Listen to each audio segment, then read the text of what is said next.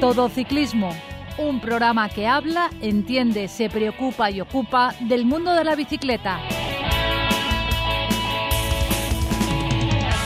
Hola, muy buenas, bienvenidos a una nueva edición de Todo Ciclismo, una semana más ya con el calorcito, nos acercamos a, a, los peores días del año, pero para la bici nunca son malos, ¿verdad, don Paco Frank? Hola, buenos días Paco. ¿Qué tal, ¿Qué tal te lo pasas tú con estas temperaturas? Pues mira, como solamente duran un día o dos días, pues con paciencia, me meto en casa, pongo el aire acondicionado y no salgo. Y ya toma. Ya, ya está. vale, muy bien. Automovilista. No se puede adelantar a otro vehículo si vienen ciclistas en sentido contrario. Ciclista, no sueltes nunca las manos del manillar. No te olvides visitar nuestra web todociclismoradio.com. Y vamos a hablar de lo que toca por estas fechas, que es el Tour de Francia. Llevamos eh, hoy, en este momento, es el segundo día de descanso. Llevamos dos semanas de Tour.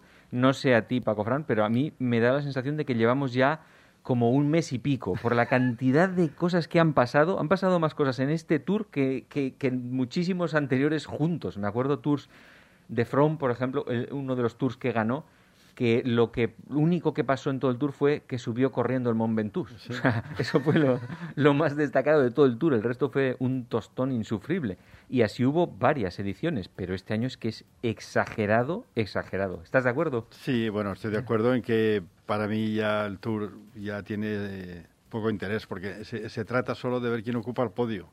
El, el punto 2 y el 3, y si alguien que está en el 5 o 6 hace un, un alarde y se mete en el podio. Pero de lo que he visto en el inicio de esta tercera semana, ya he visto que el, que el Pogachar pues está a un nivel increíble. Es decir, eh, lo vimos ayer en el último puerto, en Beixalis, era una etapa que no era tan dura como decían. Yo la tengo catalogada como la quinta o sexta más dura del Tour. O sea, no era una, era una etapa con unos puertos tendidos sin pendientes, salvo el último, que era muy corto y donde se podían hacer alguna pequeña diferencia.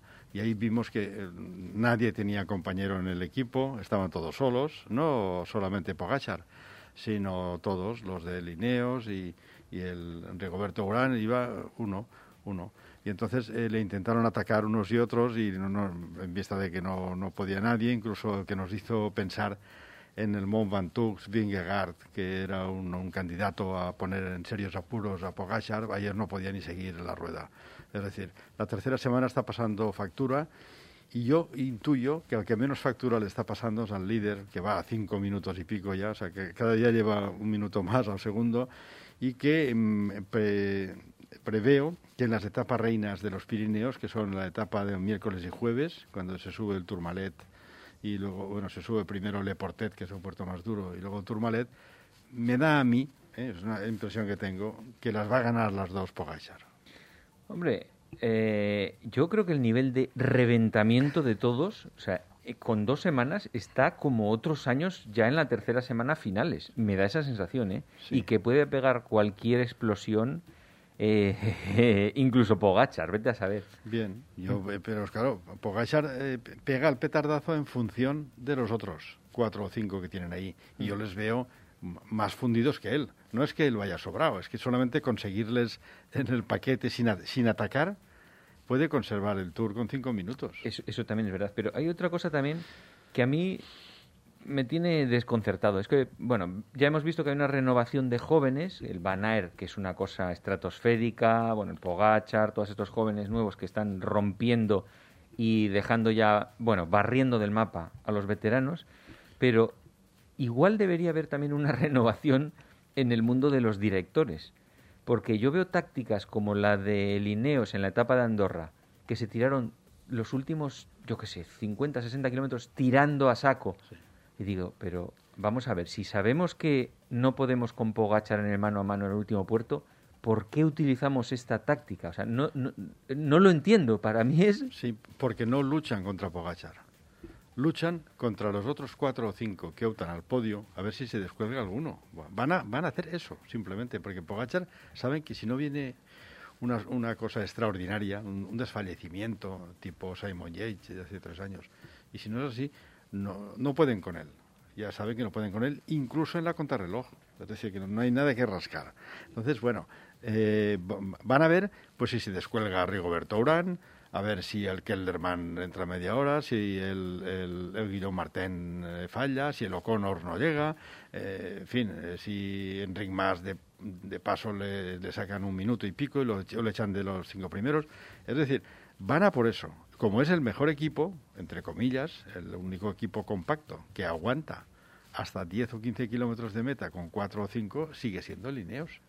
Porque es un equipo preparado para ganar el Tour, para que no tienen el líder adecuado. Tienen un líder que es Carapaz, que a duras penas podrá hacer podio porque la contrarreloj le van a quitar un par de minutos Rigoberto Urán. Ya entiendo la táctica que, que, es contra los demás, no contra Pogacha, lo que dices, pero es, me parece una falta de imaginación, o sea, un aburrimiento de todos los años la misma. Pero vamos a ver, ¿no se pueden intentar otras cosas innovadoras? Es que me parece como ridículo, incluso contra el resto podrían utilizar alguna otra táctica diferente y que se coman el marrón los otros. Sí, vamos a ver, yo creo que está en crisis el ciclismo tradicional. Ese ciclismo que un equipo arropa a un líder y le hace ganar el Tour, eso se ha acabado. Se ha acabado. Eh, Pogachar con media pierna y medio equipo va a ganar el Tour. Es decir, no solo tener un buen equipo está bien, está bien y está muy bien si tienes un gran líder. Pero si te falta el que remata la faena, el equipo no vale para nada. Ahí lo tienes el Lineo haciendo numeritos todos los días para nada. Yo no sé si el Lineo sí, sí, la verdad es que están... No, no. Al contrario que Jumbo, ¿eh? Ojo, que ha cogido, se ha ido su líder y han dicho... Mm, bueno, Jumbo es, a por etapas. El, Jumbo es el segundo equipo más potente. Le falla al Lidl, pero tiene Vingegaard y tiene, tiene Sepp Kuss y tiene, y tiene el...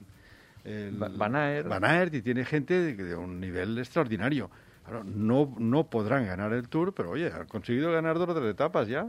Han ganar dos o tres etapas, claro. al contrario que Lineos, que ha, ni ha intentado las etapas, ni Carapaz está ahí, que ya veremos a ver si lo consigo o no, aunque yo sigo confiando en él porque es agresivo. No sé, a mí todas estas decisiones me parecen un poco increíbles. Sí. Paco, es que eh, Carapaz todos los días ataca. Sí, sí, sí, el tío. Todos los días ataca, no te crees que no ataca. Ataca, pero para nada, para nada ataca, le bueno, sigue... Hasta, hasta, Rigoberto Urán lo no. vimos atacar una no, vez no, en Andorra. Rigoberto ¿eh? Urán para, para, mí tiene un peso específico importantísimo. El año pasado hizo también tercero o cuarto, hizo hace unos cuantos años hizo podio. Es decir, es de todos los que siguen ahí detrás el que tiene más confianza para poder llegar en segundo lugar, porque además anda bien en contrarreloj, es un tío mayor, es, tiene 33, 34 años, es un hombre que sabe correr, tiene mucha experiencia, es durísimo en las altas, en las etapas, quedan dos de ellas muy tal. Y yo confío que Rigoberto es el segundo de a bordo, más sí. seguro. Claro. Sí, sí, sí. No, hizo en el, en el 2017, hizo segundo detrás de, de From, nada menos, el tío. Y, y, el año pasado hizo, después de Pogachar y de, y de, de Roglic, creo que hizo también tercero o cuarto. Estaba ahí, ¿eh? Sí, no, el tío pasa desapercibido. No, el, en 2020 hizo octavo. Octavo, pues en... fallaría el último día sí. en la contrarreloj. Pero, pero que es un tío que pasa un poco, es como el Cadel Evans de la época Sí. actual, ¿no? Que pasa, está Sí, ahí, está ahí, está ahí, está ahí. En la contrarreloj lo hace muy bien y entonces eh, recoge puestos ahí. Pero no es un tío al que, digamos, sea espectáculo, ¿no? De momento. Bueno, lo que tenemos que comentar desde el lunes pasado es la gesta. La gesta de Van Aert Bueno. subiendo el Mont Ventoux, que el Mont Ventoux se subió, digamos, una vez y media, no dos, porque la primera vez era, un, era tendido y solamente arriba y no no había viento. Y entonces, bueno, un corredor que pesa cerca de 80 kilos, de gran envergadura, preparado para sprints el día anterior, hizo segundo en un sprint, detrás de- del, del fenómeno. Eh, bueno, que anda una etapa escapado, que se descuelga de los escaladores que llevaba a continuación y gana la etapa con una autoridad enorme, chapó, es lo más meritorio que he visto en esta semana, es eh, Van Aert. Lo de Van Aert es una pasada, es una pasada, la Sí. verdad. Fíjate, eh, estábamos todos con Ebenepoel, Ebenepoel, y ojo, eh, a ver si Bueno, Van Aert, eh, Van Der Poel, al final lo dejan en nada. Ebenepol, no, Ebenepol lo vas a ver. Es que hizo una intentona fallida en el Giro, no había corrido en todo el año, le metieron la grava, eh, el hombre no está muy ducho con la grava, por poco se va por un puente y yo creo que hizo bien en retirarse. Pues no, estaba bien, pero Mm. si empieza a rodarse Ebenepol y no tiene mermas sobre su situación anterior, el año que viene veremos eh, un, veremos ahí entre Gan Bernal, eh, eh, Ebenepol, Veremos a Pogacar, claro. Eh, el, el, el Pitcock, el inglés que tiene un fenómeno jovencito, que tiene lineos cuidándoselo para el Tour. Tendremos ahí el año que viene cuatro o cinco de menos de 25 años que se van a disputar el Tour. Otra, otra cosa que está siendo también increíble es la clasificación de la montaña. Qué pasada, sprintando en cada puerto. Bueno, pues que cuando hay un líder que te lo va a ganar todo y que tú eh, tienes nombre y tienes que justificar tu ficha, tu sueldo, pues tienes que dejarte ver. Entonces hay corredores ahí que jamás, jamás hubieran disputado la montaña. Entre ellos el, el, el Pool, el, el Woods, el Quintana, y al final la montaña la va a ganar Pogachar, si no el tiempo. Porque, sí, Pogach, sí. Bueno, sí. tiene ahí esa etapa, está ahora mismo está séptimo con 26 puntos, bueno, pero el primero tiene 74 puntos. Eh, pero quedan, pues... quedan, dos o tres puertos de categoría especial que puntúan el doble y si estas etapas últimas el tío les da por llegar al primero, pues eh, se lleva la montaña también. Fíjate que yo pensaba que Quintana se la iba a llevar un poco de calle, porque es un tío escalador, no está para el Tour y para la clasificación general y tal, y entonces ya se iba a poner empeño en eso, pero fíjate, no, le está resultando difícil. Ayer, ¿eh? ayer, en Andorra no pudo aguantar el ritmo del último puerto, ni al penúltimo. En, en, en, Valeira podía haber puntuado, que era el alto y tal, y no puntuó. O sea, que se le acabaron las fuerzas y ya está. Y Quintana bastante ha hecho que lo hemos visto. Sí. Y otro pronóstico que, a ver, ¿qué, qué, qué, qué piensas tú que puede pasar? ¿Va a llegar Cavendish a París o no va a llegar? Por supuesto que va a llegar va a llegar, claro, va, va, a tener todo su equipo, el de Kenning está para él y está todo mentalizado para que el hombre en las dos etapas que quedan importantes, que son la de la, la de Le Portet, eh, la del miércoles, miércoles y jueves, has dicho. De 178 kilómetros. Esa es la etapa reina para mí. Acaba en Le Portet, que es el puerto más largo y más duro. Acaba en alto. Sí, sí, sí. Esa es una etapa fantástica. ¿Esa es miércoles o jueves? Esa es el miércoles, mm. el día 14 además es Día Nacional de, de Francia, es etapa reina y ahí estará hasta el presidente de la República, seguro. Y, y, y luego, la siguiente es el Tourmalet y Luzardiden. ¿Qué tiene de particular? Pues que es cortita, que tiene 130, eso es un peligro para fuera de control. La otra no, porque claro, va un mm. porcentaje sobre el tiempo del primero y tiene más juego. ¿no? En la segunda es donde el equipo tiene que arroparle, para que suba el Tourmalet a una marcheta que no pierda media hora, que suba 10 minutos y en el segundo morirse para llegar dentro de control. Está muy reventado, ¿eh? ¿Tú sí que crees que no, no pero, algún día? Bueno, pero fuera de control es muy largo. Fuera de control son 40, 50 minutos, 38, depende del tiempo que han hecho. Yo creo que es un espectáculo. El espectáculo es ver si este hombre es capaz de entrar dentro del de control con el equipo. Veremos una, una labor ciclista de, de primer orden, con un equipo arropando a su sprinter ¿eh? para Cavendish, para que bata el récord de Eddie Merckx, claro. Es que, bueno, a mí me parecería increíble que alguien consiga batir el récord de Eddie Merckx. Ya igualado me parece impresionante. Pero no, la gente dice, récord de Eddie Merckx, hombre, no. Eddie Merckx ganó más de 500 carreras. Bueno, sí, hablando ya de, del Tour de Francia. El Tour de Francia, de conjunto. Cavendish ha ido muchísimos tours muchísimos tours y hace cuatro o cinco años era imbatible y ganaba tres o cuatro etapas por tour. Iba todos los años, durante ocho o diez años. Es decir, no es muy difícil que Cavendish esté ahí por la continuidad. Otra cosa es el debate de que si es lo mismo ganar una etapa al sprint que las etapas que ha ganado Merckx. Hombre, las de Merckx desde luego porque estamos cogiendo el subconjunto que le ha superado en esa cosa muy concreta y tal, pero eh, está claro que no hay color. Bueno, y Eddie Merckx ha ganado muchas etapas al sprint también. Al principio ganaba el sprint, que era sprinter, era, como Laurent Jalabert, se metían los sprinters. Y luego ha ganado etapas que son segundos sectores, aquello que se hacía antes, que hacían una contrarreloj segundo sector. Entonces, el segundo sector lo llevaba de calle, entonces ha ganado tres o cuatro segundos sectores. Entonces, todo el sumatorio de Eddie Merckx en el Tour pues bueno, se puede discutir si es más meritorio o menos meritorio que Cavendish. De todas maneras, 34 victorias en una gran carrera, si tiene un récord, pues chapó. Sí, hombre, al final lo estamos reduciendo todo a un número. Eh, depende de los parámetros que quieras, es más meritorio una cosa o la otra, eso está claro. Otra cosa también impresionante es que ves, por ejemplo, la etapa de Andorra, la escapada. Dices, bueno, lo que se tarda en nacer, que es una lucha tremenda, y el nivelazo de gente que había en la escapada. Que dices, es que es una pasada, claro. o sea, ahí no van cualquiera. ¿sí? Pero, pero eso te, te demuestra la, mm, la potencia del líder actual. Es decir, eh, eso en, en, otras ocasiones, otras ediciones del Tour, es impensable. que en una, en una escapada como esa, en la, en la etapa casi a mitad del Tour, se consienta una, una escapada que coge 8 o 10 minutos. Eso es impensable. ¿Eso qué quiere decir? Quiere decir que el, el, el 10 de la general creo que va a 20 minutos ya.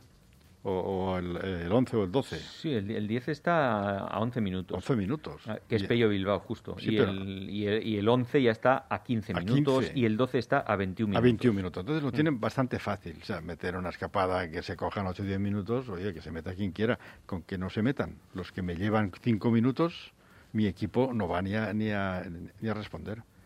¿Eh? Es una manera de resguardar su escaso equipo para cuando venga el momento de la verdad, que es estar con él por si le pasa algo, no para que le hagan la carrera dura subiendo, que no necesita. Eso, eso es para Ineos, para endurecer, para ver si descuelgan a algún tío que se quiere meter en el podio. Sí, sí, la verdad es que mm, a mí de verdad me tiene enfadado estas tácticas del Pleistoceno, la verdad. Bueno. y- y el Movistar. Que, que- que, por cierto he visto reportajes. ¿Has que visto me el re- documental sí, de visto- El Día Menos Pensado? Lo he visto todo y no sé si es objeto ahora de debate o en otra ocasión. Otro día vamos a hablar. Otro día vamos a hablar, pero no tiene, Pero no tiene desperdicio. Está interesantísimo No tiene- ver por dentro. A mí me llamó la atención, por ejemplo, así comentando un poco por encima. El docu- bueno, has visto la segunda temporada, ¿no? La que se corresponde a la temporada 2020. He visto la primera y la segunda. Las dos las has visto, Sí, sí, ¿no? las dos. Que están muy interesantes las dos, con las polémicas que hubo y todo eso. Me llama la atención eh, el nivel de, por ejemplo, yo pensaba que se sería más rígido en un equipo y que los directores dirían, la táctica es esta, pim, pam, pum, pum, pum. Y en el Movistar, la sensación que tengo yo con el documental es, ¿qué opináis? "Eh, pues no sé, pues yo creo que tal, pues cada uno hay un poco... eh, Bueno, eh". si quieres, un- como, como avanzadilla de lo que vamos a decir, a mí me ha parecido patético. Yo creo que el, el- el reportaje lo ha pagado Fitzik y, y Canyon, porque es un, re- Sí. es un reportaje es- sobre imágenes, sobre zapatillas y, y- y Y- elementos y componentes del equipo.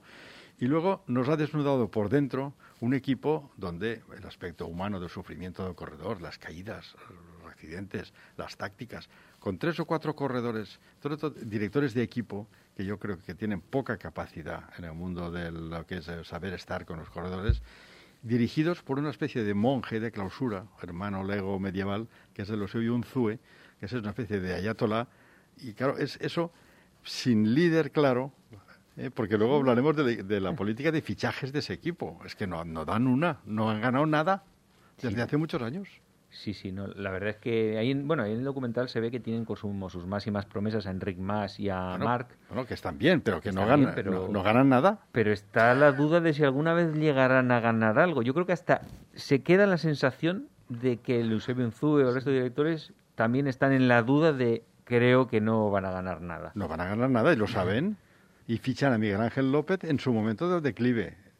En este tour, que era el líder del equipo, va a más de 40 minutos ya. Sí, la verdad es que se está luciendo. Ah, claro, entonces, eh, yo que sé, un equipo potente como ese que lleva 40 años en el ciclismo, que es el santo y seña y el emblema nacional de un equipo que ha cambiado de nombre, pero siempre es la misma estructura, se merece, no sé, sacar, sacar el saquito del dinero y buscar una promesa y un corredor de verdad para ganar.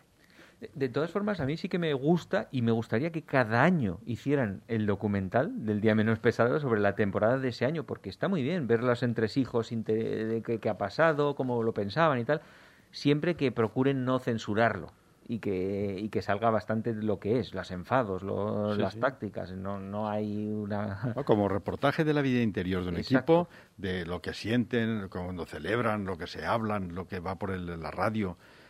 Eso no tiene nombre. Yo no lo hubiera hecho. Es decir, ¿qué necesidad tiene ese equipo de desnudar sus miserias en público? Yo- Yo creo que eso debe ser parte de táctica, digamos, de, de lo que es eh, Movistar Publicidad.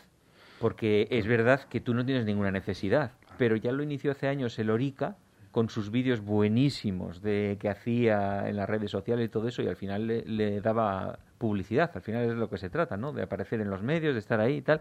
Y entonces yo creo que partirá de ahí. Tú no tienes ninguna necesidad, pero eso hoy en día gusta a la gente verlo. Sí, sí, porque además es- ves que es una es, es la lucha contra los elementos y las discusiones internas y el nombre lo dice todo, el nombre del reportaje, que es el día menos pensado. El día menos pensado no está pensado, no lo veremos nunca, si no cambian de, de táctica. Sí, porque Enric Mas qué opinas del tour que está haciendo? Pues, oye, pues hace lo que puede, si es un buen corredor, nadie lo duda. Ha sido segundo en la Vuelta a España, es un top, es un, eh, es un 5-10, es un tío que está ahí de los cinco o los siete primeros. Claro que es un corredorazo. Pero venimos de tiempos de contador, de Indurain, y claro, estas cosas pues no, no, es lo mismo. Pero es un corredor bueno. Para ganar el Tour, pues podría ganar el Tour si no hubiera esos tres que van mejor que él. Si no, Sí. si no hubiera venido Pogachar ni, ni, ni, ni, ni Gan Bernal y tal, pues Enric Mas estaría candidato a ganar algún Tour. Puede ganarlo, igual que lo ganó Carlos Sastre en un año de, entre, de inter- intermedio, digamos. Puede ganarlo, Enric Mas, sí. Es un tío ahí que... Yo, veo que es un buen corredor, por supuesto que es un buen corredor, no, nadie va a decir que es un paquete, es un buen corredor. Y, y, bueno, si no hubiera esos corredores tan buenos que hay delante, Enric Mas estaría en podios y ganando cosas. Y, y de, de toda la historia que he visto del equipo, me quedo solo con una cosa, ese equipo lo salva Valverde. Ostras, Siempre, Valverde es siempre, es, tremendo. siempre es, eh, bueno, el personaje de la película. Es que con 40 años está haciendo barbaridades. Ayer mismo, en la etapa de Andorra, pues estuvo a punto de ganarla. No pudo ganar porque tiene 40 años, porque el que le ganó está más joven y tiene mejores piernas. También, fíjate, a mí la sensación que me da Valverde en ese documental del día menos pensado es que está ya un poco cansado del ciclismo mentalmente. Me da la sensación de que ya no tiene la ilusión, las ganas, que está un poco, no sé muy bien por qué, si por lo que le pagan mucho, por qué, pero que como que está ya un poco que dice, mira, que Sí. se termine esto. Hombre, ilusión tiene, y profesionalidad como nadie, y fuerza con 40 años como nadie. Lo que pasa es que, como ha vivido tanto, está como de vuelta. Sí. está de vuelta y él se ha marcado hitos en su vida, pues he ganado una Vuelta a España, he estado en el podio en, el Giro, he sido campeón del mundo, es de- desde que llegó a ser campeón del mundo, pues oye, ya tiene un palmarés envidiable y ha ganado cuatro liejas y, ha- ganado cuatro flechas varonas y ha ganado, después de Eddie Merckx, yo creo que debe ser el corredor del mundo por longevidad que tiene un palmarés más, más bonito sin contar las grandes. Entonces, bueno, el hombre está ahí y estará un año más mientras las piernas le respondan y sabe que lo tiene todo, todo perdonado y todo hecho. Sigue siendo, yo cuando le veo correr, el Movistar para mí es él. Es que es el mejor de todos, todavía. Bueno, además, aunque sí, es que es muy bueno, efectivamente, es lo que dices tú. Y además, él tiene un factor de que es unión del equipo, porque siempre tiene un muy buen humor, eh, siempre sabe hablar con la gente. Entonces, eh, yo creo que es un factor, un punto de unión entre el resto de los ciclistas importantísimo en el equipo. sí, ¿eh? sí. Además, es el contrapunto a los directores de equipo que lanzan desde la radio fra- eh, frases lapidarias. Hoy reventamos, hoy la reventamos. Y el hombre ya de los suculentos dice, sí, hoy reviento yo. y hace una especie de... Le quita, le quita hierro a las conversaciones y en el aspecto humano es una gran ayuda para el colectivo.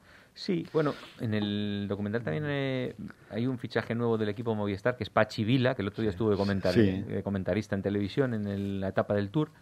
Eh, no sé si fue en la de Andorra o la anterior, en la que estuvo el de comentarista. No en una de las dos estuvo Pachivilas. En la, del- en la de Andorra, sí, que, que estaba Val- Valverde escapado. Y que parece que, en principio, da la impresión de que sí que es un nuevo punto de vista para el equipo y que puede marcar algo ahí, ya veremos. Sí, pero le, le tiraron la culpa del tema de la cobatilla. el tema de la cobatilla, que no, no tiene más allá de lo que han querido sacar algunos medios de comunicación. Sí, ahí en el documental se ve muy bien lo de la cobatilla. eh, Pues ellos van a, por supuesto, a Sí. defender su cuarto puesto y venía Dan Martín detrás y iban a defender y no sabía ni que tenían a Roglic detrás. Y el que dijo que era una factura que le iban a pagar a Carapaz por haberse ido, pues lo tenía que pensar dos veces porque eso puede ser no verdad. Claro, es que eso al final se genera una bola, se montó una bola en los medios de comunicación con el tema ese, que, que, que, que- que eso, Sí. a ver, si te estás inventando cosas porque te da la gana, uff, no sé. Y además eh, es cierto que, joder, guardarle rencor a alguien y hacer cosas solo para fastidiar a alguien en un mundo profesional, eh, me parece que está por es como en el mundo de los negocios, está por delante el negocio en sí, digo yo, ¿no? en vez de fastidiar al otro, creo yo, no digo yo. Sí, sí, y si te fijas bien, en- no sé si fue en el Giro de hace dos años, corrían contra Miguel Ángel López y claro, tiraban pestes contra Miguel Ángel López y, y le dijeron de todo. el- y el día de la Vuelta a España, la caída que luego hubo un parón Y, por y la que Miguel organización, Ángel López les puso les a parir. puso a parir. Bueno, pues luego lo han fichado. Es decir, que mira si da vueltas eso. sí, sí, sí, sí, sí. Anda que no da vueltas, porque en la vuelta, en la caída aquella famosa de la Vuelta a España, que luego el Movistar tiró, se cayó Roglic, creo. Sí, sí, cayó y, Roglic. Y tiró el Movistar y luego acabaron, sufrieron tantas críticas que en, el- en la misma etapa creo que pararon unos kilómetros más adelante. no, no, fue la organización y, y puso los coches a medio, tiró Sí. de los que venían detrás y se juntaron todos. Y la, la excusa es que ellos tenían en el- la estrategia de ese día, en el pueblo que se cayeron, a la salida del pueblo soplaba el viento de frente o de lado y tal. Iban a preparar una emboscada de abanico, lo tenían previsto. Y ellos, oye, se cae no sé quién y hacen su estrategia de tirar. Pero les dicen, oye, parar que se ha caído el líder. A mí que yo esto lo tenía y desde los coches les decían, tirad, tirad, que esto es lo que teníamos pensado hacer. Pero luego se dieron cuenta que estaba toda la opinión pública, toda la radio, Eurosport, la eh, televisión española, todos diciendo la infamia que, que aquello es ganar una vuelta o, quitarle minutos al líder por haberse caído y luego ya la organización pues hizo lo propio con los coches y dejaron en nada. Aquello fue una pirueta desagradable que ha quedado en la historia del ciclismo. Sí, y, la- los comentarios de Miguel Sí. Ángel en meta En contra meta. Valverde también han También, quedado que no- que- marcando que el- época, el maillot ¿eh? que llevaba con 38 39 años exige pues un saber estar pero claro Valverde era un mandado Eh, había órdenes de equipo de reventar en, en la, en el abanico ahí Hmm. Bueno, y volviendo al tour, que el documental muy interesante para el que no lo haya visto, está bien las dos temporadas. Se hace corto además porque son veintipico Sí, sí, minutos, sí. seis capítulos por temporada seguramente, y está interesante por ver los entresijos. Pero bueno, volviendo al Tour de Francia, tenemos a Pogachar, al segundo está Rigoberto Urán a 5.18, Vinegar está al tercero a 5.32, Carapaz el cuarto a 5.33, y a lo mejor a partir de ahí eh, yo no sé si tienen las mismas opciones. Eh. O'Connor, Kelderman, Lutsenko, Enric Mas, Pello Bilbao. solo están aguantando ahí a ver si falla alguien y se mete más para arriba nada más Sí, pero yo creo que el podium estará entre esos. Entre, eh, bueno, entre esos cuatro realmente, ¿no? Uno de estos, o Urán, o Viñegar, o Carapaz, o Carapaz, se queda fuera. ¿Quién de esos se va a quedar fuera? Hombre, yo creo que habiendo contrarreloj, pues mira, eh, el primero sería Pogachar, el segundo sería Urán y el tercero, pues ya, ya no sé, Vingegaard debería ser. Si, si aguanta bien los Pirineos, en el contrarreloj va bastante mejor que Carapaz. Y el nuestro, pues Enric Mas, hasta a siete minutos, ¿no? Es que está 7-11. Claro, es que es, mm, ¿Qué debería hacer el equipo de Movistar en las dos etapas de montaña que queda? Lo mismo le da estar 7 que 9, que el que a 11. 25, en ¿Qué, realidad qué le da tienen que hacer? Una estrategia para reventar la carrera, aunque te quedes muerto ahí, subiendo el, el Portet. De lejos, en el Peiresurt o antes de subir el Valurón, revienta la carrera con tres tíos por delante, Valverde o quien sea, todos para arriba y, y- y más atacar de lejos. Que luego no llegas, pues no llegas, pero por lo menos se hablará de ti. Sí, eso hizo Contador en su día, eso, ha hecho, eso hizo Froome también, dijo, pues oye, lo Si- intentamos, y si que no- te sale, te cubres de gloria, y, y- eso te da un golpe de moral tremendo, además. es que a este paso, si no hace nada, no estarán ni en los diez primeros, porque el propio Pío Bilbao le puede quitar la plaza también. O sea que. Sí, Pello Bilbao, que por cierto tenía un cierto enfado porque no lo habían seleccionado para Tokio, Bueno, eh, pero bueno, Bueno, eso fue Montparler. Estuvo Sí. de, lo- de comentarista el día de, mm. de, no sé si era en Eurosport o... en tele, no, en Teledeporte en- estuvo un día. sí. Otro, otro día estuvo en Eurosport y explicó pues los cinco que van a ir allí. Hablaban de Valverde y cuatro más y él sabe cómo es la carrera y hay tíos que no encajan. Entonces yo creo que es un hombre que se podrá equivocar, pero tiene un criterio.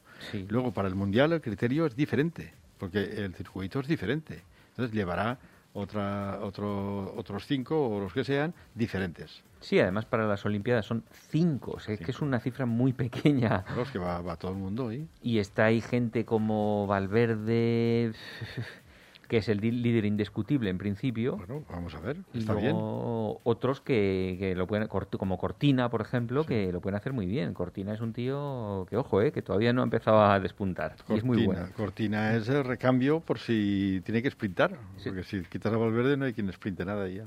Pues sí.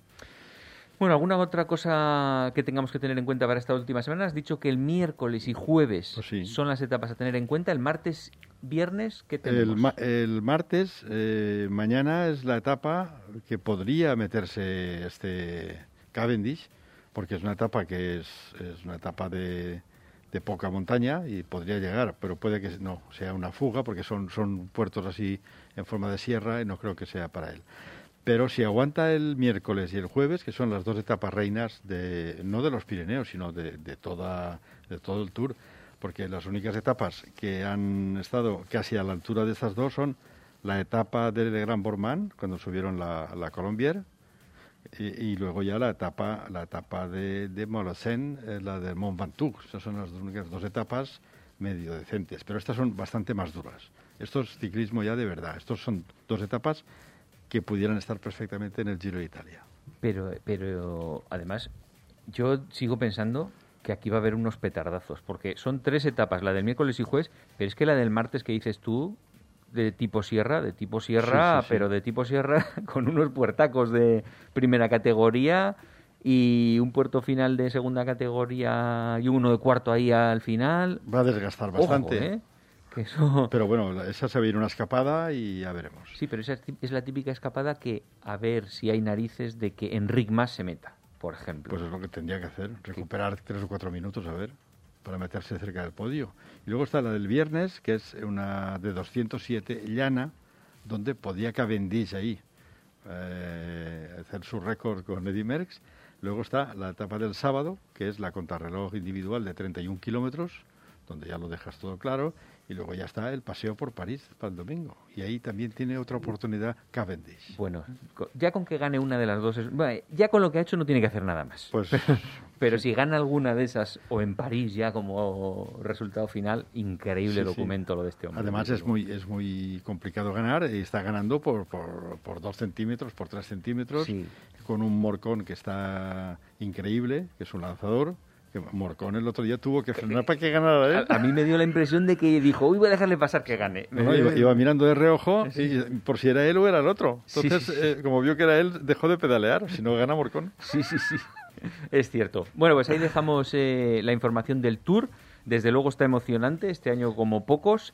Eh, muy interesante, lo seguiremos viendo y la semana que viene analizaremos las grandes decepciones del Tour, qué ha pasado y, qué esperamos para la vuelta. ¿Te parece? Correcto. Automovilista, modera tu velocidad al adelantar a un ciclista. Ciclista, es conveniente que salgas siempre que puedas en grupo. Síguenos en Twitter, arroba todociclismo UPV. Bueno, y por, como habitualmente tenemos a don Vicente Azuara al teléfono. Hola, Vicente. A su servicio. ¿Qué tal? ¿Cómo va eso? Muy buenas. Y hablando en esta sección que nos gusta tanto de consejos ciclistas, consejos para ciclistas que se sienten ciclistas, eh, hoy con una curiosidad que es eh, cómo viajar, viajar en bici o no bici con tu pareja. Eh, ahí tenemos un debate para horas de programa, ¿no, Vicente?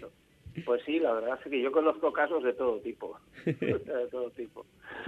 Sí, es vamos a ver, el tema este, yo lo que veo, Paco, es que claro, lo ideal, lo ideal entre comillas, que yo conozco parejas, y es que los dos son ciclistas y claro, pues oye, lo único que necesitan es un coche que quepan dos bicicletas o, o una extensión detrás eh, con una bola colgando y se van tan felices. pero, Vicente, estás hablando del caso ideal máximo posible. Yo conozco también alguna pareja así que tiene una furgoneta y entonces es una pasada porque se van con la furgoneta. ¿eh? Hay que reconocer que son minoría, minoría, minoría. Sobre todo, hombre, entre gente, joven te voy a decir una cosa, Paco. No sé si os habéis dado cuenta del enorme auge que está teniendo la bicicleta, el ciclismo de carretera entre las chicas. Porque es increíble, en cuestión de cuatro o cinco años han proliferado, pero vamos, como las setas en otoño. Pero no solo es que antes las peñas digamos, pues había una peña que llevaba una chica y claro, la llevaban casi como, como una chica de, exposición, así, mira, mira, una chica con nosotros. Luego ya empezó a hacerse normal, ¿no? Pero es que luego ya vienen las, peñas que llenan más de una chica, dos o tres chicas en la peña, con lo cual ya no es eso de una chica que van todos con la chica, ¿no? Ya dos o tres y cada una va según su, el nivel que tiene, ¿entiendes? Casi todas andan muy bien porque tienen unos cuerpecitos y un, y un peso ideal, entonces, pues, sobre todo cuando viene hacia arriba van muy bien. Pero es que luego lo que me he dado cuenta últimamente es la cantidad de chicas que salen solas, solas, en grupos de dos o tres, pero que no hay chico por medio. Es lo que quería yo incidir, ¿me entiendes? Cierto, eso sí, efectivamente ha revolucionado mucho el tema del acceso al ciclismo. Supongo te habrás dado cuenta. es una cosa que, que se ve, ¿no? Y claro, pues eso sí que hace que cuando estas chicas tienen pareja, pues claro, se van los dos y, divinamente, ¿no? Pero suele ser gente joven, o sea, gente ya de mediana edad y eso es complicado, Sí, hombre, desde luego ese es el caso excelente y aún así ya sabemos que dentro de la bici eh, es raro que haya dos personas a las que le guste exactamente el mismo nivel de bici. Siempre hay una discrepancia de no, a mí me gusta etapa más larga, más corta, subir puertos, dejar incluso teniendo una pareja ciclista, seguro que hay alguna discrepancia. No, no, yo quiero hacer una etapa del día entero. No, no, yo solo de... Pero bueno, que eso, partimos de que ese es el caso ideal máximo. Pero luego la mayoría de los mortales no suele ser así, ¿no? No, yo creo que no. porque tú, Vicente... casi, mucha gente, la verdad es que acaba yéndose sin bicicleta. Yo, por ejemplo, en mi caso, cuando voy con mi esposa, pues como mi esposa, lo que le, ya lo sabes tú, lo que le tira es el monte, hemos estado, ya sabes, hemos estado en Pirineos cuatro días y la bicicleta en casa. Eso sí, se te van los ojos. Cuando vas allí y ves las pistas aquellas tan maravillosas y el puerto de... Bueno, creo que os pase, os pase una foto, ¿no? Del puerto ese de Fabio. Sí. Que yo lo hice hace muchos años, Miguel Ángel lo conocía. Pero este lo conoce todo, vamos. Sí, es, raro uno que no haya subido. Pero que es un puertaco, ¿eh? Ojo que es un puertaco. Lo que pasa es que es muy poco conocido, pero es un puertaco y por los dos lados. Yo la había subido por el uno, pero subiendo por el otro también tiene tela. Y, ya te digo, entonces, pues yo, yo particularmente hago eso. Me uno y pues hacemos senderismo. Ella anda mejor que yo, pero bueno, yo me defiendo como puedo y hacemos, hacemos lo que podemos. También conozco gente hacía lo siguiente. Este es un compañero mío que es posible que lo esté oyendo porque le gustaba el programa.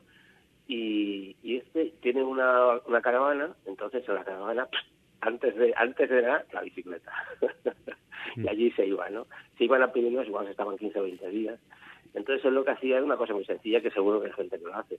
Y es que pegaba un madrugón y se iba a la bici. Hacía dos o tres horitas de bici y allá a las once, pongamos, once y media, volvía, cogía a la esposa a tomar la cervecita, a la, a la piscina o a darse un paseo. Y, todos contentos. ¿No te parece? Yo, yo, ese formato, en principio, lo veo bastante bien, bastante bien, pero no es compatible con gente muy ciclista. Es más compatible con que vayas con tu pareja eh, y con mucho dos parejas o algo así, digamos, que te vayas a hacer una rutita madrugando a las 12 en casa y mientras la pareja se quede leyendo tranquilamente y tal, y luego ya otras actividades. Ese, ese, ese tipo de viaje yo lo veo, me parece factible.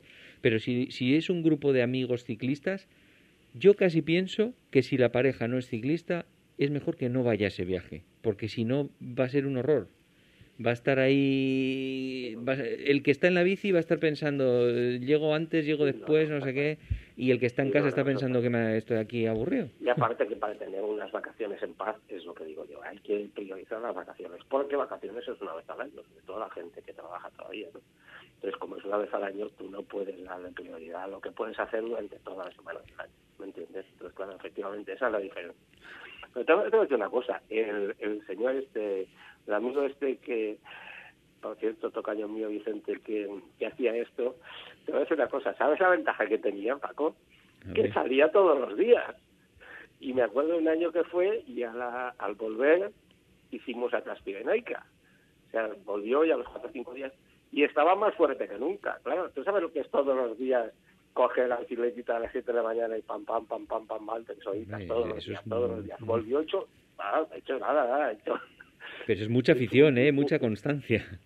Claro, claro, ahí está. Y en ese caso lo llevaban muy bien, a esto lo llevaban muy bien, el tema este. Vicente, soy Paco Frank. He estado escuchando atentamente y bueno, vamos a ver, yo tengo un punto de vista bastante diferente. Vamos a ver. Vacaciones con pareja. Entonces, eh, has dicho que van chicas solas por allí, evidentemente jovencitas, y otros que luego ves a uno y dos. Bueno, si la pareja se ha hecho en la carretera, es decir, muchas de esas chicas contactan con un chico que va solo también, empiezan a hablar y eh, se han unido en pareja, digamos, porque se han encontrado haciendo ciclismo. Ese tipo de pareja es muy escasa y ese es muy especial. Eh, con esos puedes ir donde quieras. Pero luego ya, si, la, si tienes la pareja, que la llevas de vacaciones o vais de vacaciones una vez al año, Mi consejo es que, aun pudiendo salir tempranito con la bicicleta, renuncies una semana de bicicleta para, para oye, cambiar de aires y, sobre todo, que no es solamente que te esperen la cervecita, sino que hay, hay, viajes organizados, que coges un autocar a las 8 de la mañana, que vas a ver sitios y vas a ver cositas, y si tienes que salir con la bici, aunque sea dos horas, no lo puedes hacer. Entonces, mi recomendación es sacrificarte una semana, a menos que ella sea ciclista como tú, de salir todos los sábados, que eso es otra cosa. Incluso en ese caso, eh, incluso en el caso de que la pareja sea ciclista de sábados y de entre semana, esas vacaciones son romper con la monotonía de la bicicleta y dedicarte a otra cosa. Sí, porque tampoco hay que enceporrarse y estar todo el año bici. Oye, a conocer la ciudad, irte a museos, irte a un festival, un recital, pasear, olvidarte de pedalear durante una semana. Y luego ya continuaréis pedaleando. Porque yo creo que se generan unas tensiones en las vacaciones que hay que vacacionar, es que la palabra lo dice, tienes que dejar de hacer lo que estabas haciendo. ¿eh? Ese es mi pues punto de vista. Y, y, y, luego ya hace años... al final, Paco, depende, al final depende, sabes que cada, cada persona es un mundo, entonces al final depende de cada pareja, ¿me entiendes? Entonces, pues mm. bueno... Los casos esos que te digo yo que conozco, la verdad es que lo llevan bien.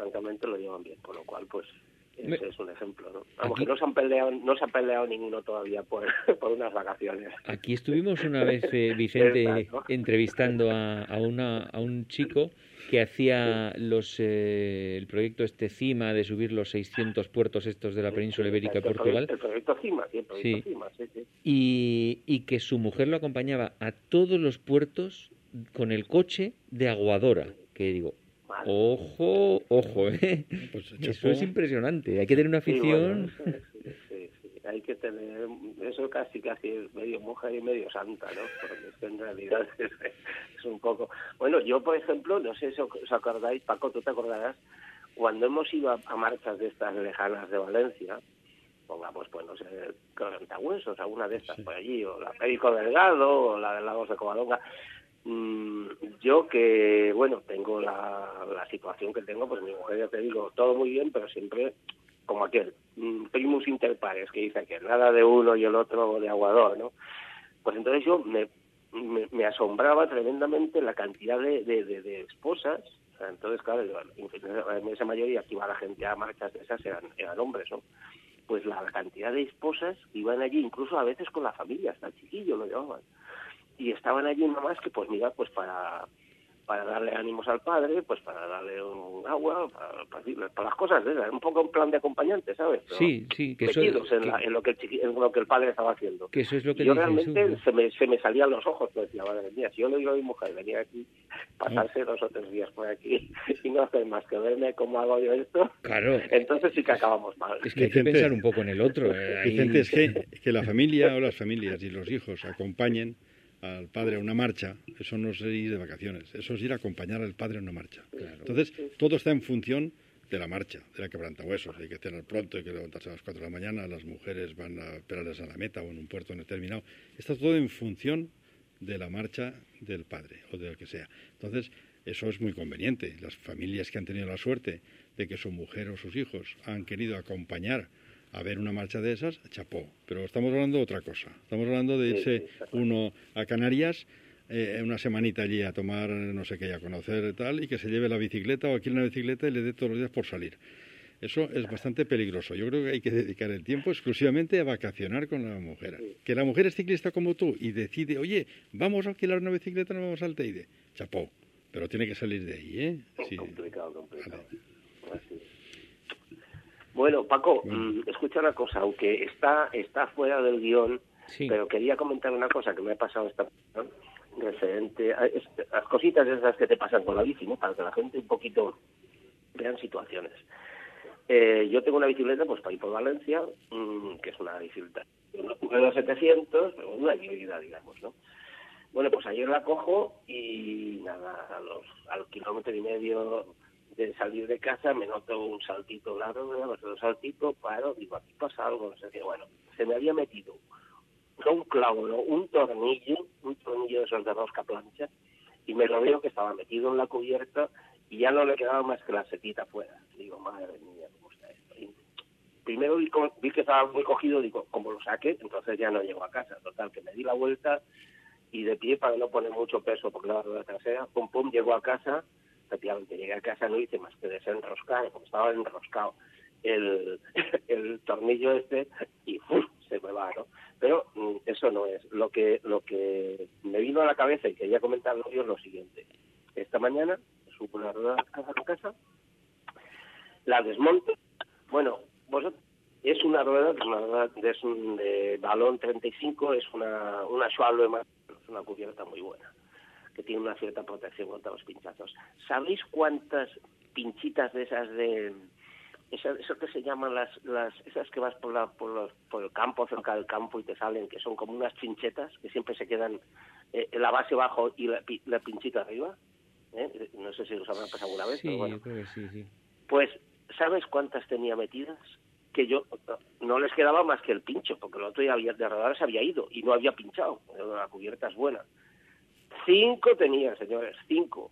de una, digo, uy, pues cojo unos alicates a saco, efectivamente, estaba el pinchito allí, no me había perforado la cámara, no había pinchado, cinco he sacado. Todo esto os lo digo por el tema de lo importante, que lo hemos comentado muchas veces, lo importante que es de cuando en cuando revisar detenidamente lo que es la banda rodadora de la cubierta, porque nos podemos encontrar muchas muchas sorpresas, desagradables casi todas, pues desde un corte que no has visto, un vidrio que tienes metido y que si no lo quitas un día vas a coger un bache, una piedra y, va para ponerte la... Cosas de esas, ¿no? Es un, nada, una anécdota que para que veáis que cuando me pasan cosas pienso en, en el programa Todo Ciclismo, digo, lo tengo que decir.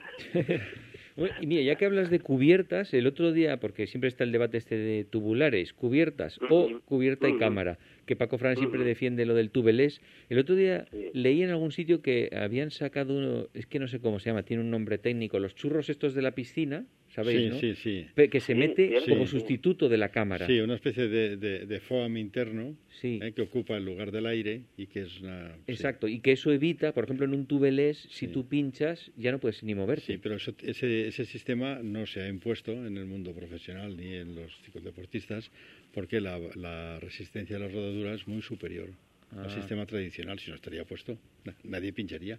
Lo mismo que las ruedas macizas, que bueno, tuvieron su éxito, pero pierdes un 20% de energía y, te descuelgas del grupo. No pinchas, pero te quedas solo. Entonces más vale pinchar de vez en cuando que se esperen. Eh, eso no, no, no, funciona. El churro de momento no... El churro sí que funciona, pero no para grandes gestas. Para ir mm. por un carril bici, como va Vicente, que una vez, y ahí pues oye, vas confortable, sabes que no vas a pinchar, no pasas de 20. Qué, nombre tiene eso? ¿Se lo sabéis vosotros? no sé, tiene un nombre técnico, pero, pero sé, sé lo que es. Sí, sí, sí. Oye, y, y, otra cosa que vosotros tenéis así como más experiencia en todo esto, ya que os ponéis mecánicos, es qué cosas no haríais en casa y llevaríais a un mecánico en la bici? Ostras, qué cosas no haríamos en casa. ¿Qué dices, uy, esto casi mejor llevarlo a un mecánico y déjate de historias? Hombre, yo particularmente, eh, el problema que tengo yo es falta de herramienta especializada. Es decir, yo me niego a tener toda la herramienta que necesita una tienda o un, taller mecánico, porque entonces ya sería acabose, ¿no? Entonces, ¿qué es lo que pasa? Que cuando haya una cierta disciplina de la bicicleta que aún sabiendo hacer, no sabes que dirían que no se sepa hacer, entras en YouTube y en 20 minutos lo tienes aprendido, ¿no? Hmm. A poco mañoso que sea. Pero ¿qué te pasa? Que siempre falta una herramienta especial. Entonces, yo esas, ya te digo, la llevo al mecánico porque no vale la pena.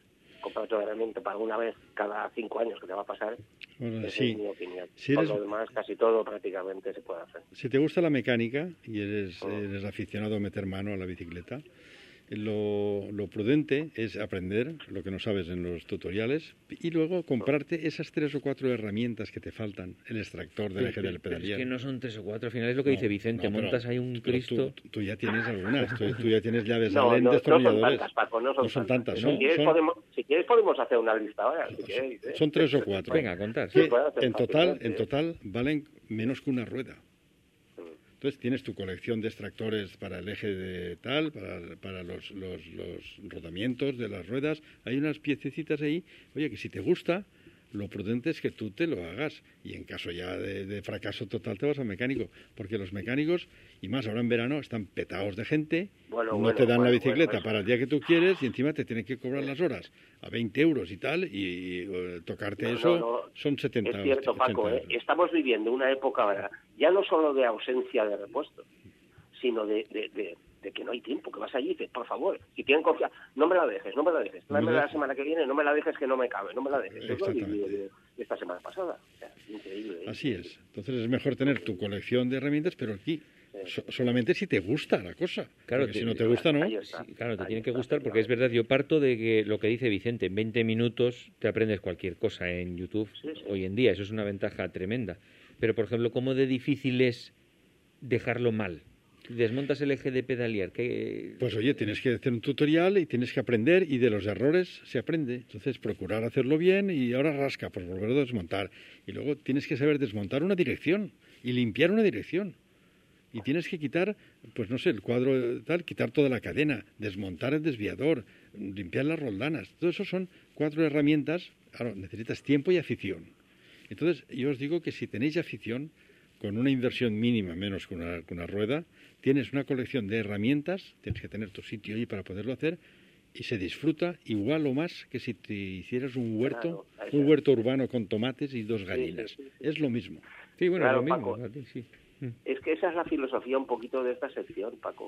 Yo precisamente cuando mm, dije iniciar esta sección precisamente es eso, es que es que esas cosas mm, le coges digamos más cariño, si se puede utilizar la palabra cariño, no, más afición, más más apego, ¿no? Eh, te sientes más ciclista, porque es una cosa que tú eh, eh, y luego sales con ella y dices, che, qué bien la he dejado, qué bien va, no sé qué, le notas una cosita y dices, esto lo tengo que solucionar, ¿no? realmente yo creo que, sí, que sí. Eso, ha asistido toda la vida, ha asistido toda la vida.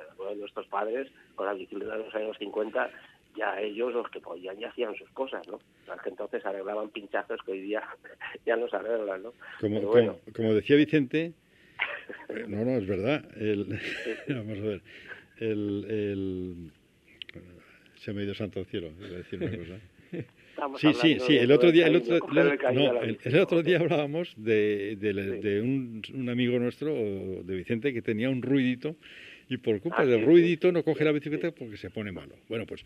Sí, sí, sí. Tú, no, una con lago nada menos, ¿eh? una, con lago. ¿eh? Tú no sabes lo que representa para un, para un aficionado ciclista oír un ruido en su bicicleta. Es muy superior a jugar al rol, un juego de rol. Vas a casa y empiezas a, descartar cosas y desmontar cosas. Pues no es de aquí, pues es el pedal, pues es la biela, pues es el radio, pues es la dirección, pues es el cuadro, pues es no sé qué. al final desmontas toda la bici y eso te, mm, te sirve para aprender a conocer tu bicicleta y para, y para limpiarla por dentro y tal. Nosotros vamos con unas bicicletas y no las cuidamos, porque la, la parte de rodamiento, que son los, el engrase, que los rodamientos del eje de pedalier y de las ruedas estén perfectos, es el 50% de la vida de la bicicleta. Entonces, tenemos que procurar que estén bien limpios y, sanos. Por ejemplo, las ruedas las desmontáis el eje y lo engrasáis y lo volvéis claro, a Claro, hay, hay, quien tiene una pequeña herramienta y saca el, el, el, el, ¿cómo se llama? El, rodamiento. Y, los, conos, los, conos, Y mira a ver si, está, si tiene una bola picada o no. Ah, bueno, sí, eso es criminal, eso claro. es que, eso lo primero que hay que hacer es lo que dije yo una vez, ¿te acuerdas? Que cuando hablamos de la rueda, digo, para saber que una rueda va fina o no va fina, no hay que coger la bicicleta y hacer así a ver si va. No, no, no. Lo que hay que hacer es desmontar la rueda y con la rueda cogido con los deditos en el eje, entonces sí que le das la vuelta y como tenga la más mínima imperfección es que hay algo mal. Porque si va bien es que prácticamente los dedos no tienes que notar que está dando vueltas. Hay algunas, vamos, es que es increíble la finura que, pueden conseguir. Y luego, cuando salieron las famosas bolas de cerámica, todo aquello que dicen, yo las he llegado a tener, pero todavía decían que mejoraba todavía, con la bola de cerámica todavía mejoraba la, la suavidad ¿no? con la que con la que daba la vuelta, con la que giraba el, herramienta. ¿no? Por eso digo que es que... Hombre, el, el, otro día en los programas de Eurosport que habla de contador, las tapas muy largas se dedica a contar cosas, ¿no?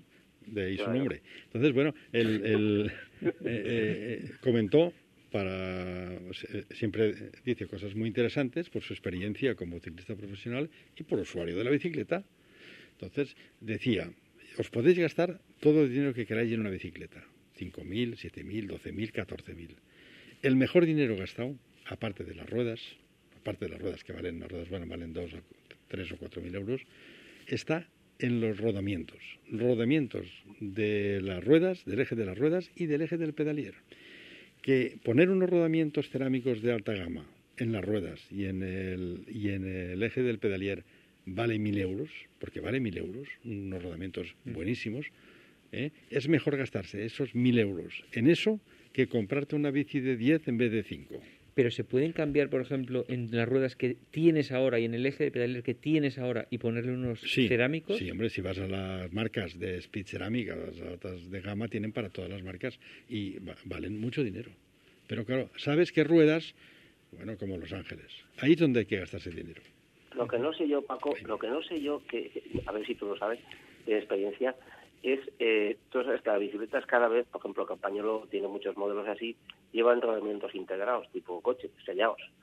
¿eh? entonces, esos, claro, yo no sé si en esos también existe, aparte de más o menos calidad, que es evidente que hay unos que valen 15 euros y otros valen 40, con lo cual los de 40 tienen que ser mucho mejores, ¿no? Pero no sé si ahí ha llegado el tema de la tecnología cerámica. Hombre, sí, sí, las marcas, las marcas de ruedas caras las marcas de ruedas que valen de entre mil y pico y tres mil euros, todas las marcas que no quiero comentar ahora, todas tienen posibilidad de comprarte rodamiento cerámico de una casa especializada que solamente hace rodamientos cerámicos.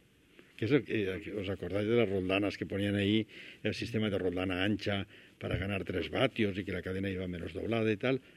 ese sistema vale 400 euros, unas roldanas. Y una roldana normal vas a comprar y vale 15 o 20 euros el juego de roldanas.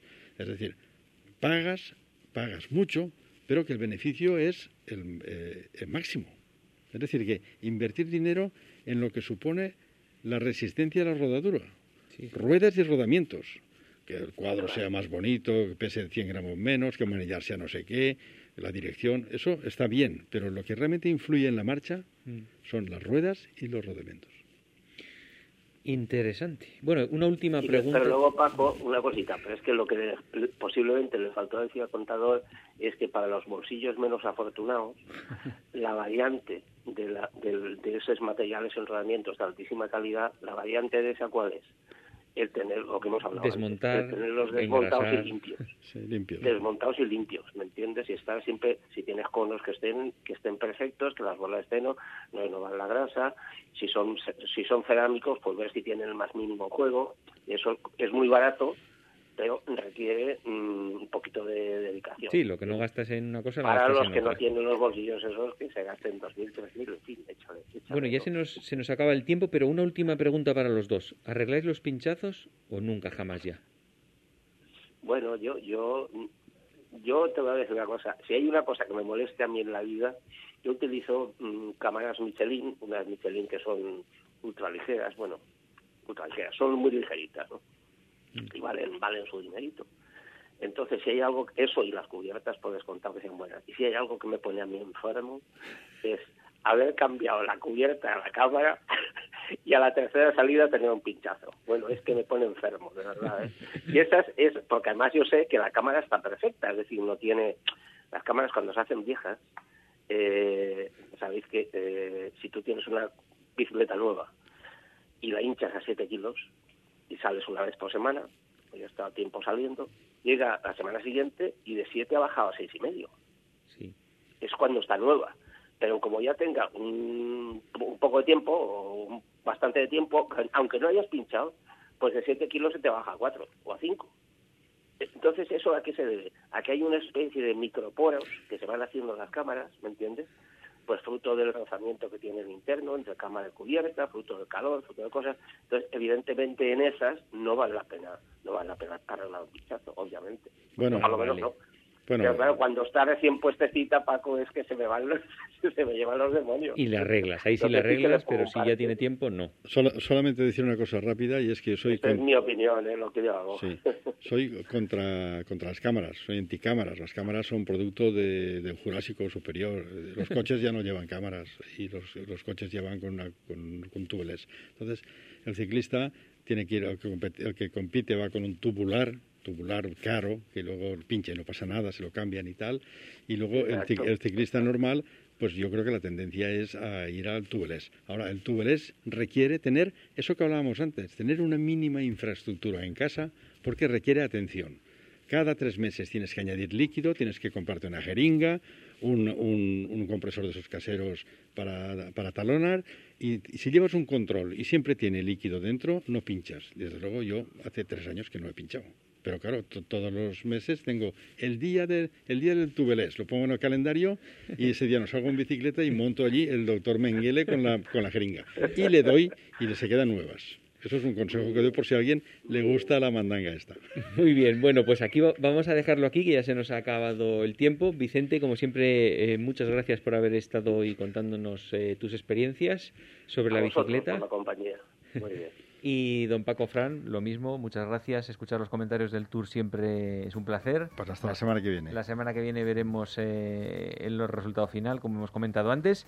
Y a todos los demás, pues gracias por haber estado ahí y hasta la semana que viene.